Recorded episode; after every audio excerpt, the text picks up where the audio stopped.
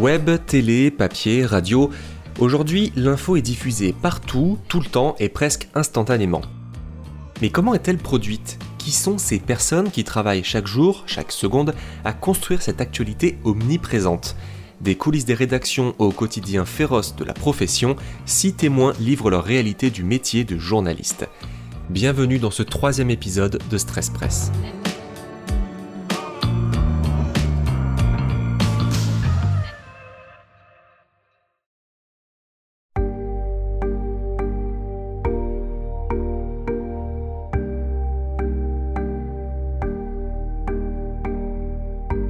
Presse écrite, radio, télé, web, titre national ou local, groupe de presse ou rédaction indépendante, tous les journalistes ne travaillent pas de la même façon, n'ont pas les mêmes zones à couvrir ou les mêmes moyens. C'est ce qu'on a pu écouter dans le dernier épisode.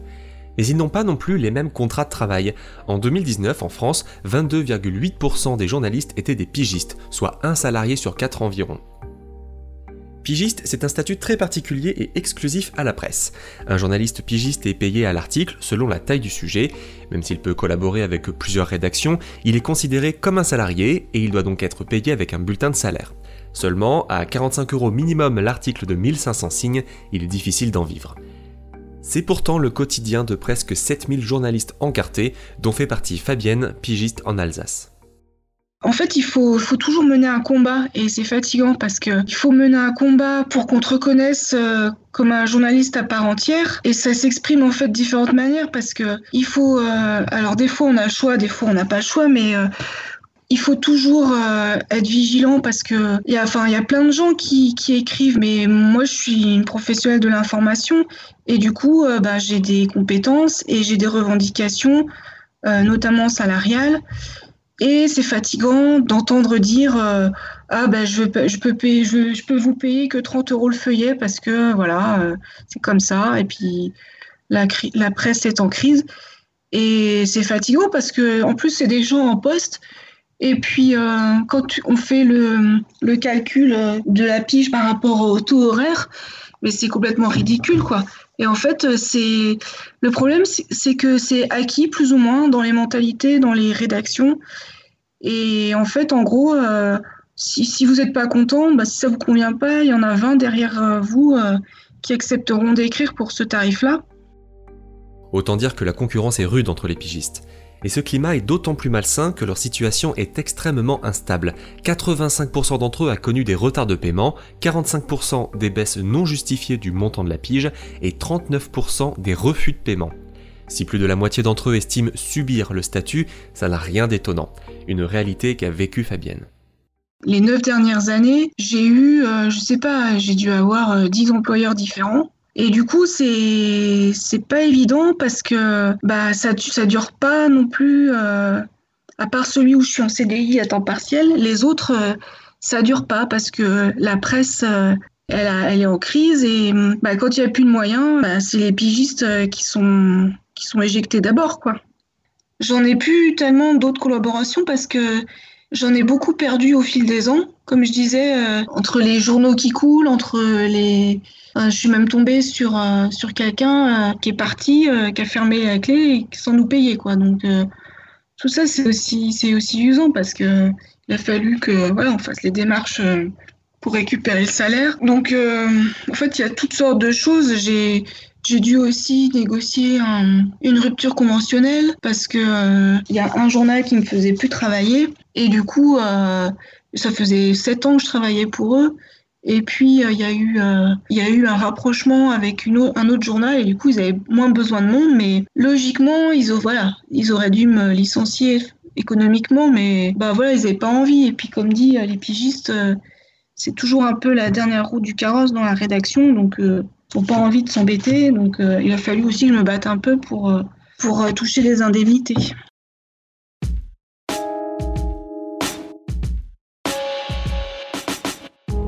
Cette instabilité, elle touche aussi de nombreux journalistes en CDD de remplacement.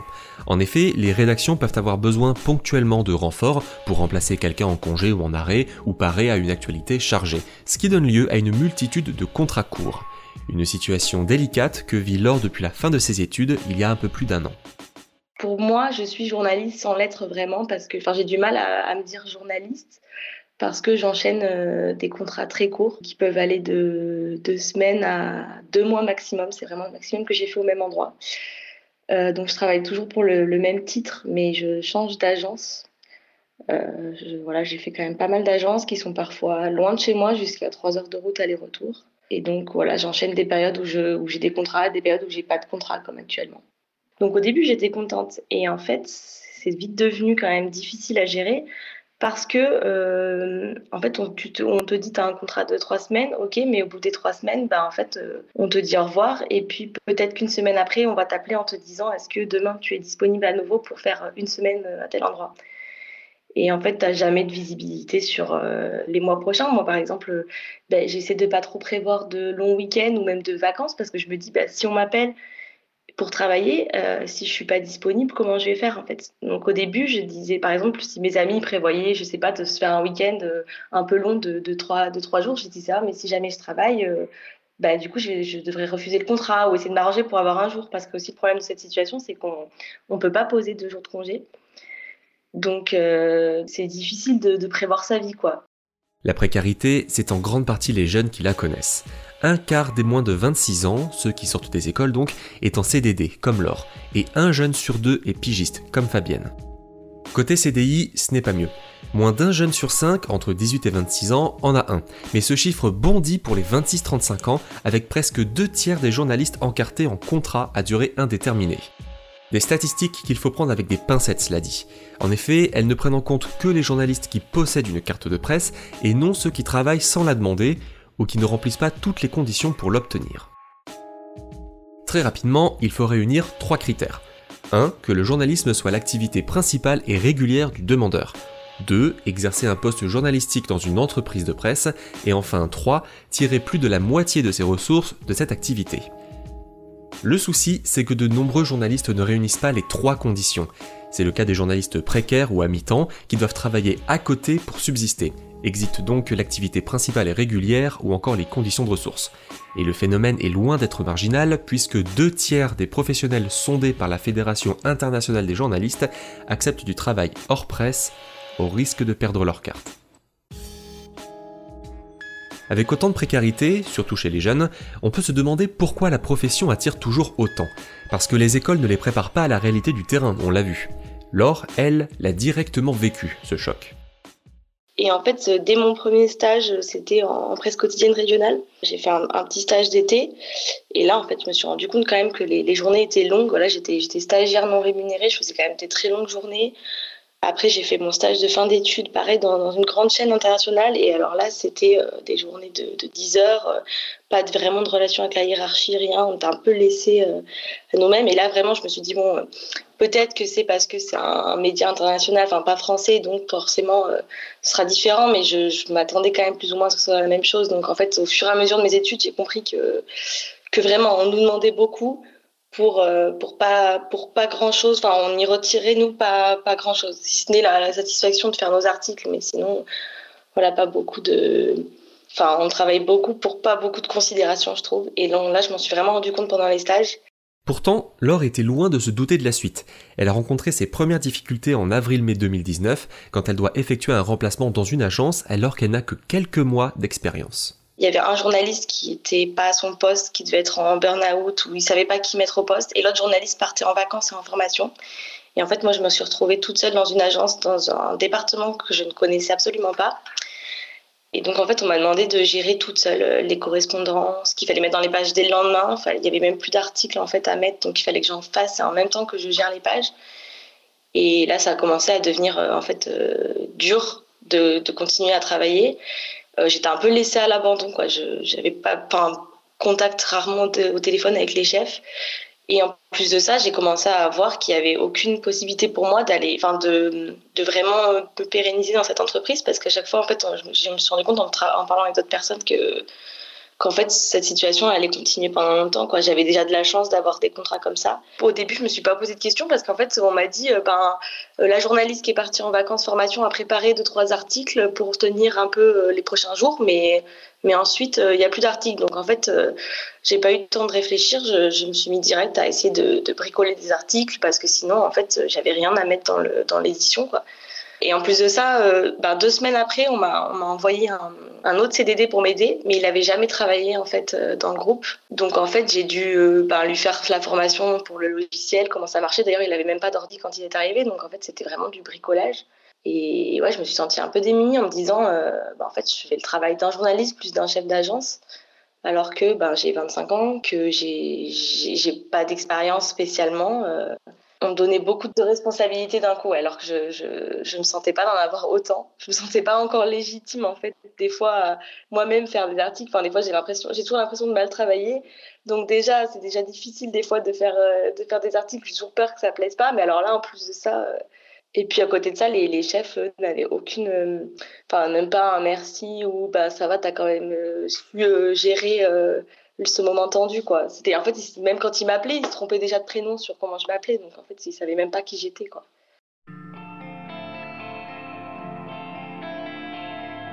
c'est là que tout bascule comme pour de nombreuses professions, il y a un point où les difficultés sont telles qu'elles font craquer les salariés. Inexpérimenté, peu soutenu par sa hiérarchie, leur fatigue très vite.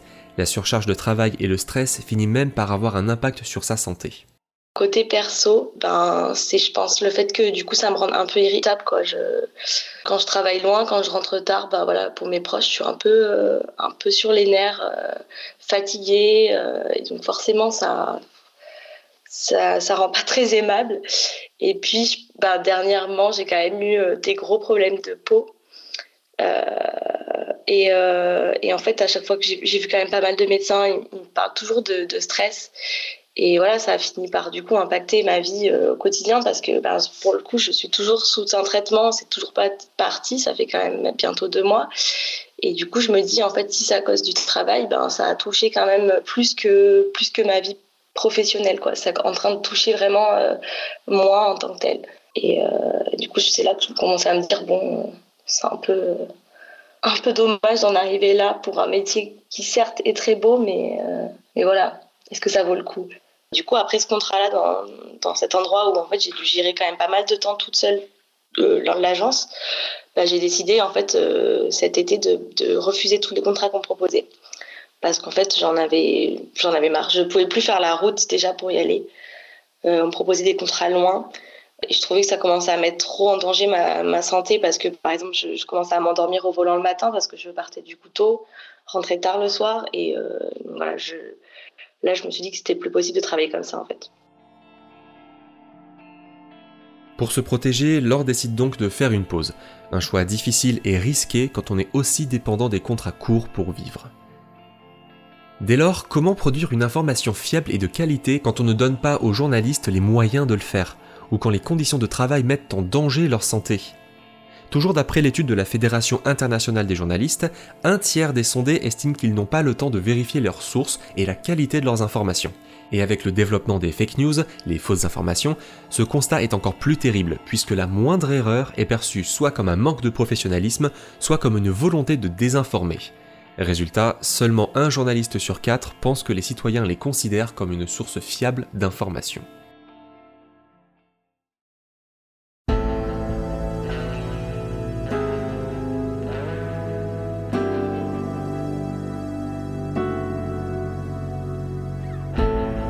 Ne pas avoir le temps ni les moyens de vérifier ces infos. C'est un véritable comble pour les journalistes, dont le métier est justement d'informer le public de manière fiable. Les plus anciens regrettent d'ailleurs la vieille époque, celle d'avant les années 2000, où l'on prenait le temps d'écrire et de fouiller ses articles. Mais l'arrivée d'un outil bien pratique va complètement changer la profession. Un outil dont on mesurait alors mal son impact sur la société et qui constituera le prochain épisode de Stress Press, le web.